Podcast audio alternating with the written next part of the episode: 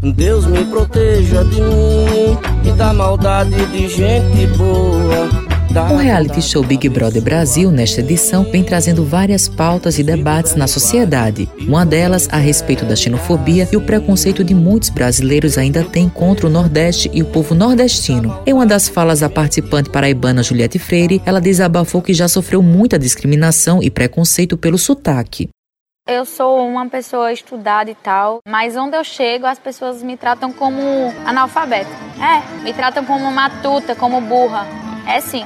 Esse áudio foi vinculado durante o reality na Rede Globo. A respeito desse assunto, vamos conversar com Henrique Miguel de Lima Silva, é professor adjunto do Departamento de Língua Portuguesa e Linguística da Universidade Federal da Paraíba e docente permanente no programa de pós-graduação em Linguística e Ensino. Ele conta qual o motivo do Nordeste ainda sofrer preconceito linguístico.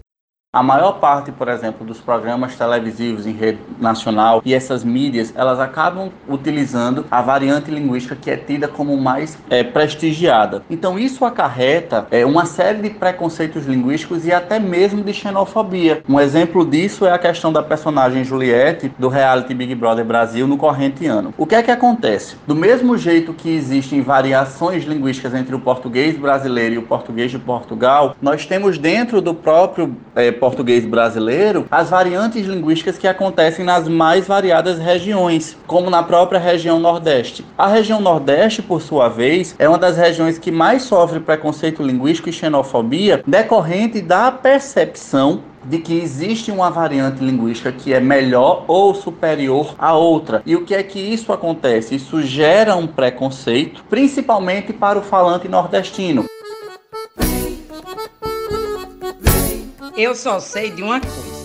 O povo para gostar de pantin é o nordestino. Agora mesmo na pandemia, em todo canto do planeta, as pessoas dizem que estão usando a máscara cobrindo a boca, o nariz e pendurada nas orelhas. Já o nordestino diz que a máscara está cobrindo a venta, a tábua do queixo e ainda fica com os elásticos se agarrando nas orelhas, que já estão ficando todo diabano. Pia mesmo a marmota. É por isso que eu sou arriada. Os quatro pneus pelo Nordeste.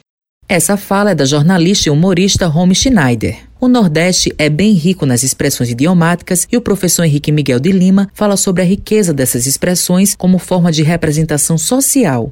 Nós temos ainda que considerar, por exemplo, que cada região ela tem características que são próprias e que são muito ricas porque elas refletem a cultura e todos os processos de interação social. No Nordeste, por exemplo, nós temos expressões idiomáticas como oxe, oxente, então, sostou. Essas é, idiosincrasias, né, essas características específicas de cada região, são ricas e extremamente importantes para a manutenção da língua.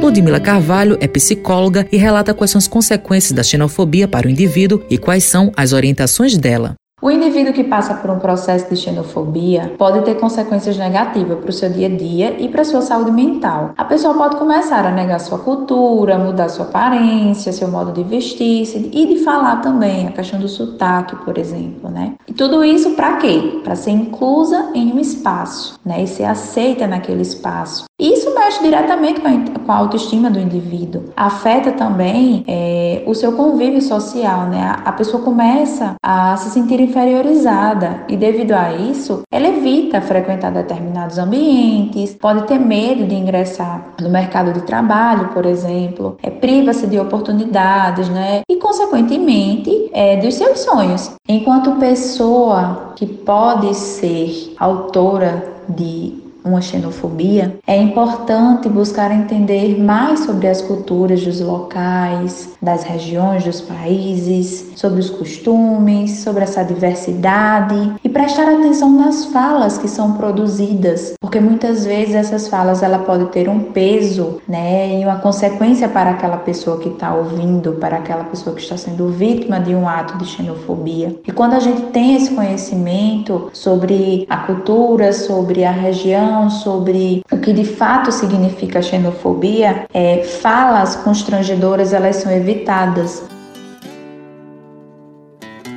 Com os trabalhos técnicos de Thalita França, produção de Lucas Duarte, gerente de jornalismo Marcos Tomás, Matheus Silomar para a Rádio Tabajaro, uma emissora da EPC, empresa praibana de comunicação. Prepare o seu coração para as coisas que eu vou contar. Eu venho lá do sertão. Eu venho lá do sertão. E posso não lhe agradar